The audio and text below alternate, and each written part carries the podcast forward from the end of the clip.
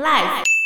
所以现在最多在当代理孕母的国家就是印度。对，我有看过印度，对他们而言，那个收费是高的。嗯，他们可能只要帮忙代孕个几次，然后他们在他们的住的地方就可以有一些人就可以买房子。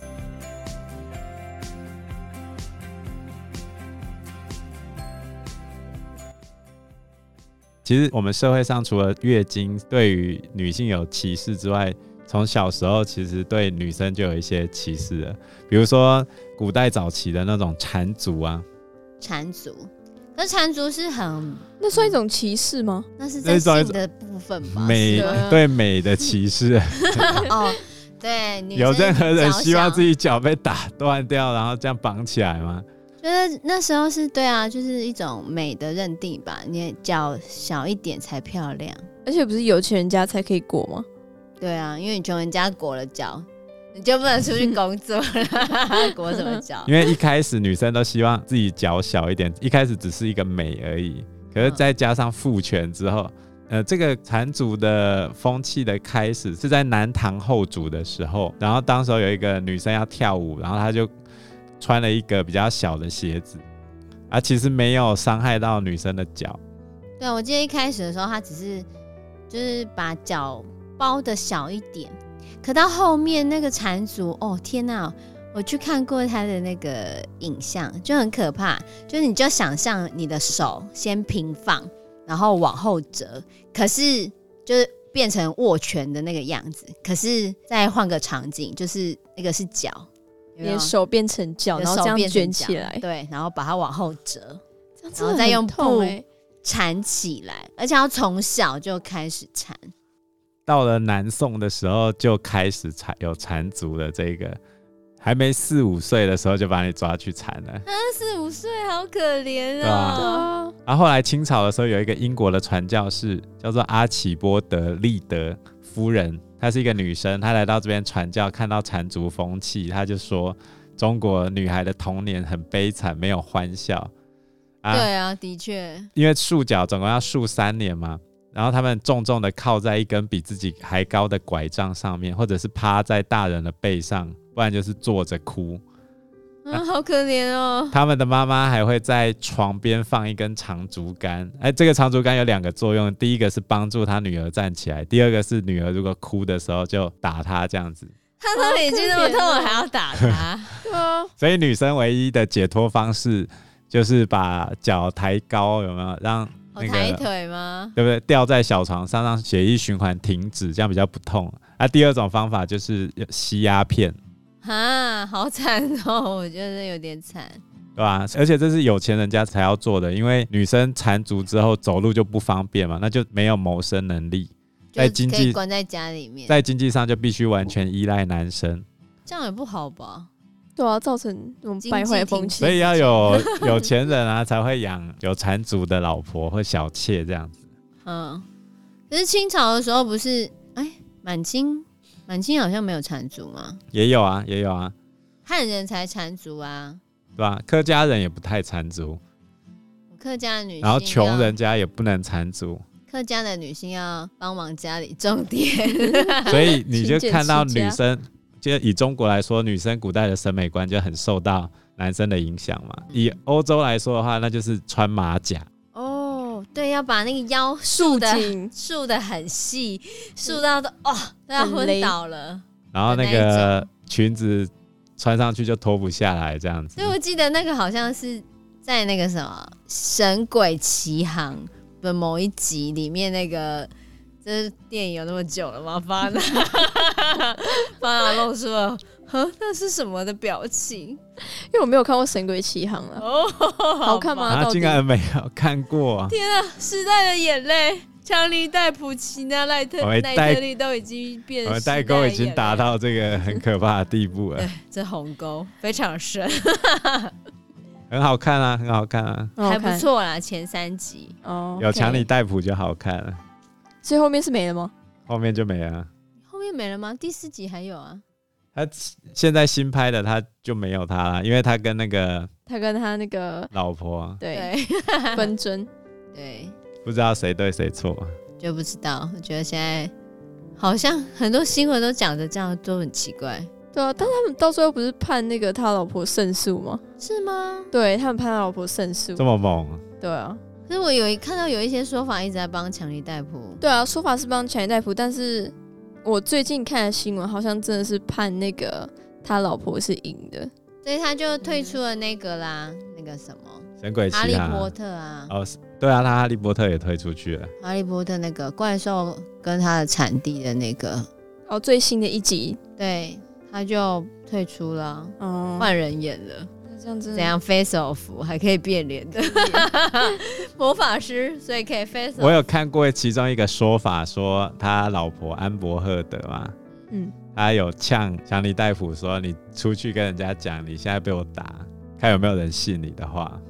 ”所以你就 知道这个社会上对于男生跟女生的这个性别角色。很存在非常多的刻板印象嘛，是啊，所以像中国早期的时候，一定要女生缠足才叫做美嘛，然后然后男生被打，谁会相信你？对对对，就是这样的。你说出去说你被我家暴，谁会相信你？是你家暴我吧？哈哈，真可怜哎。所以我觉得也不知道啊，因为这些东西，你看女生接下来遇到的事情，小时候是缠足。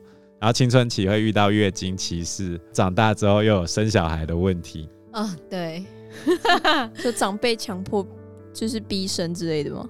应该也不算是逼生，我觉得应该是说在怀孕的过程，还有生产的过程，还有后面就是养育小 baby 的时候，嗯、这整个过程，哦，真的觉得对女生真的都是蛮辛苦的。嗯，像怀孕的时候，有些人就孕吐哦。我也有遭遇到孕吐，我觉得那真的很痛苦哎，那根本是地狱。我觉得孕吐大概是我怀孕的这段时间最痛苦的时候。那它会持续很长一段时间吗？哦，我觉得我还好，我真的就吐一个一个多月我就停了。有一些人我听过，有一些人是吐到神，你那也太惨了吧？好痛吧？那很痛苦，因为你孕吐就是你不管你不知道你是怎样才吐。就你吃什么，其实都会吐。我那一段时间，嗯、曾经我本来以为什么，就是你吃清淡一点不会吐啊，或者不吃肉不会吐啊，或者是不吃什么不会吐，没有 会吐就是会吐啦。嗯、而且就是你真的是闻到一种气味，那时候就是闻到早餐店的时候，就走到早餐店附近闻到那个气味，然后就吐了，鼻子会变特别灵，是真的吗？怀孕的时候。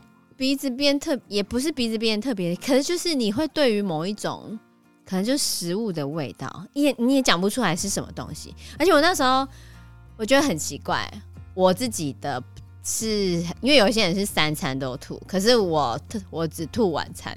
就我上班的时候，我觉得我女儿很贴心，我上班的时间都不吐。其实我希望她上班的时候让我吐，我就可以请假。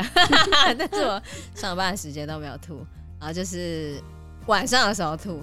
可晚上时候吐很痛苦啊！我觉得我终于辛苦了，然后可以回家休息了。然后又吐，对，然后吃什么东西，吃什么都吐，就是你会把你晚上吃的东西都吐出来。那这样就怎么吸收营养？但还好，就只吐那一个月。哦，对，所以其实吐完那个月，我还比就是吐完那个月还有变瘦一些。嗯，对。可是就很痛苦，我觉得吐那个真的很痛苦，而且有时候你吐到后面。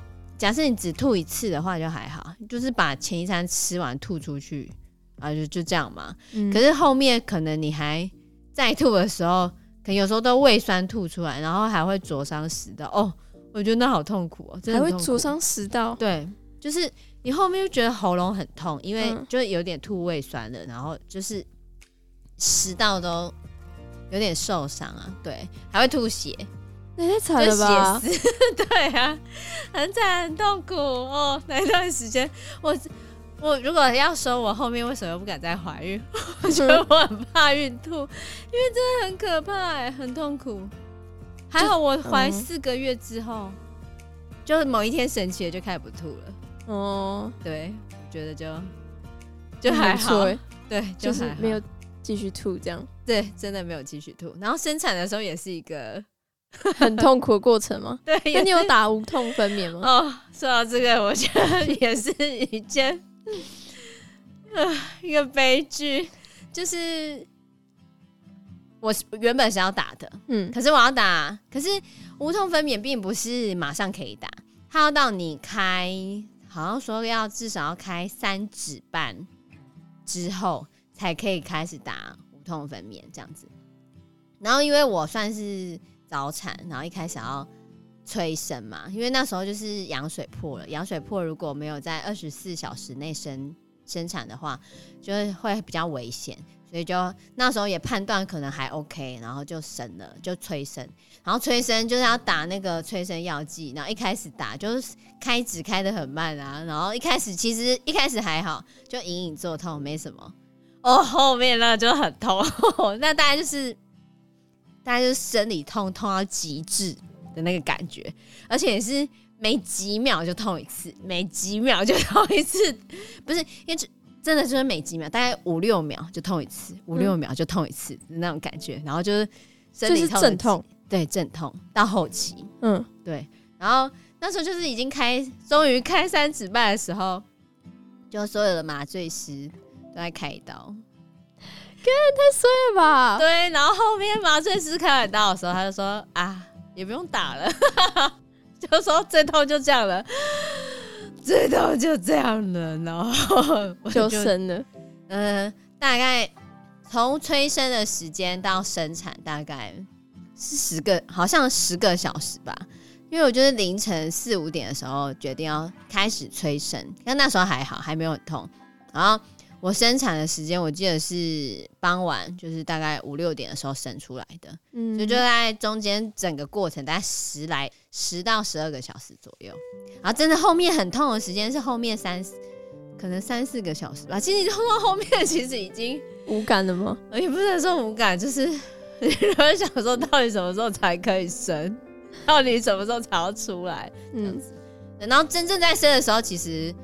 真正在生的时候没有想象中那么痛了，因为就是其实就像有些人说的，就是很像便秘，然后就这样子 啊，把它挤出来这样子，对，然后就生完了。对，但是后面生产完之后也是各种痛啊，因为台湾我们这阵子开始推广喂母乳，嗯，然后所有的妈妈们 就很辛苦的开始挤母奶，嘿。对，然后一开始就是要挤母奶的时候，那很痛苦，因为你要一直按摩胸部，嗯，然后而且一开始那个母乳很少啊，嗯，但那母乳还是就是有点偏，很像蜂蜜的颜色，其实是对，就是乳黄色的，然后很少，然后人家说初乳很珍贵，然后就要一点一滴的去收集，还用针筒收集，真的是用针筒，因为没有针筒收集，因为没有很多啊。我是说要刺进，不是不是不是，它是哦，它是会把针筒的那个针拔掉，然后就是你最后的初乳就是吸在那个针筒里面，嗯，对对对，不是不是要刺进胸部里也，不是这样，不是你要挤出来之后，嗯，然后。在在你的胸部上面嘛，然后就用那个针筒把它吸进去，那一点一滴的吸进去。一开始大概可能只有几 ml 啊，两三 ml、三四 ml、四五 ml 这样子，然后慢慢到越来越多。哦，对，然后挤母奶的时候也是，哦，很累，超辛苦的，很痛吧？不是，就是后面后面挤的时候其实还好，是累，嗯、我觉得是累，就是。因为有一些是亲喂，有一些是品喂。亲喂就是亲自喂嘛，嗯、然后亲喂的麻烦就是小朋友大的时候，有时候可能会不小心咬你，咬你的胸部，那就会很痛。可他又不是故意的，可能他就咬下去，他就很痛啊。然后你就只能扒他，没有，就真的有一些妈妈就只能拍拍他的脸或者什么，就拍他嘴巴，叫他把嘴巴放开，这样子，就只能这样子，然后。然后瓶喂的话，瓶喂也是会有不同问题。瓶喂就是要一直洗很多的瓶瓶罐罐，然后就会一直呈现在不停的洗东 西的状态。我记得那时候后面还有富贵手，就是一直在消毒，因为你要清洗消毒。但是可能我那时候频率太频繁了，因为其实不用那么多。嗯，对，有一些妈妈她可能是母乳的量不够多，所以她必须要。短时间多挤几次，然后让它的量冲大。可如果足够的话，其实就可以把挤奶的时间拉长。就是比如说，呃，六个小时来挤一次，就可以不用挤那么多次。因为你看，六个小时挤一次，你等于一天就要挤四次。我我那时候是四个小时挤一次，这样子要怎么睡觉？就没有在睡觉啊，几乎没有在睡觉，很累。天啊，我觉得超累的哦。我觉得我刚生完小孩的那一两个月，根本就地狱。等一下，发娜听了不敢生小孩。我觉得好可怕哦！我真的，我真的要跟你说，我觉得那一段那一两个月的时间，我真的觉得很痛苦。所以只持续一两个月吗？还是你可能一整年都要在这个母乳地狱？哦，因为我后来突然发现，其实我根本不用挤这么辛苦，我就拉长时间就好。因为我小孩的母乳的量是够的，但我不知道我那时候到底是干什么，就一直很认真的在挤母奶。后来我拉长时间之后。就没有这么辛苦了，嗯，对，所以假设重来的话，那就是让他喝配方奶就好了。亲喂也可以啊。哦，亲喂，可是亲喂就是要看小朋友 O 不 OK，因为我们那时候是因为我小孩早产儿他太小，然后他那时候就没有办法亲喂，整瓶喂，然后等到后面可以训练亲喂的时候，他也就已经不亲喂了。对，然后。再加上要回职场上班，嗯，其实就不容易亲喂了。你要亲喂的话，就是除非一开始训练好，或者是你的小孩很乖，他可以接受你上班的时候品味，下班回来亲喂。也是有我听过有些妈妈，他们也是这样子，就是他小孩 OK，他可以转换的很好哦。上班的时候他就用奶瓶喝没关系，那下班妈妈回来的时候他就亲喂。如果可以这样子的话，我觉得真的还不错。对，也可以很快的切换。可是不是每个小朋友 都这么好，都都可以这样子。然后，嗯、所以品味的话，就是要陷入一直不停的对母乳地狱，而且出门很非常的不方便，因为出门你就要想着你要去能够有哺乳室的地方，因为你要挤母奶，嗯、然后你要带。瓶瓶罐罐的东西，因为你的小孩要喝你的母奶，那你的母奶要存放好，要带保温袋，然后又要带那个，完 反正就是要去各种有母婴亲善的地方，嗯，对，才能出去。那真的是很辛苦哎、欸，不然就不要出去，就不然就不要出门，好惨哦。对啊，你以后会不会不想生小孩？最近不是有一个中国的明星叫做郑爽吗？嗯。看说法很像是他的身体不太适合，对，他跑去找代理孕母嘛，他就不要自己生这样子。对，我觉得代理孕母就可以很快 过去那个过程，但是但是也有人说这样子会跟小孩子的那个相处会有一些问题吧？这是合法的吗？当然不合法啊！哦，他应该是找外国的代理孕母吧，就是到合法的，因为他牵扯到很多问题，比如说你现在找代理孕母之后生下来小孩，结果爸妈跑了，算谁的？他不就是跑了吗？或者爸妈分手了，算谁的？或者也有他们就是分手，也有遇过代理孕母跑了，带着小孩跑了。哦，代理孕母带着小孩跑，那就代理孕母自己要养那个小孩哦，对吧？哇哦，为什么那不是他小孩？不是啊，所以所以在法律上有很多问题啊，因为血缘上也不是他小孩啊。对啊，跟他没有血缘关系，他只是出借他的子宫，所以很有可能会遇到那个小孩变成国际人球的状况。如果今天我去找一个代理孕母，结果他跑了，那那个小孩代理孕母也不想养，那那个小孩该怎么处理？可能代孕公司吧，我觉得是吗？现在就没有啊，就没有办法处理，很很多都变人球啦。啊。所以现在最多在当代理孕母的国家就是印度。对，我有看过印度，他们当代理孕母的话，就是相对起来，他们可以收哦，对他们而言，那个收费是高的。嗯，他们可能只要帮忙代孕个几次，然后他们在他们的住的地方就可以有一些人就可以买房子，或者是就可以提供给他的家庭比较好的生活，他们就会去代孕。可是印度好像有一些也不知道算不算合法的代孕公司，那所以是要就是照顾他到可能母乳喂完这样吗？不是，是生产完哦，生产完对，所以就是喂奶那些，就你要回来自己处理啊。对，就是生产完之后，嗯，可能就是小朋友 OK 状况 OK 之后，就会带给那个委托代孕的父母们带走。那如果状况不 OK 怎么办？对啊，就麻烦了。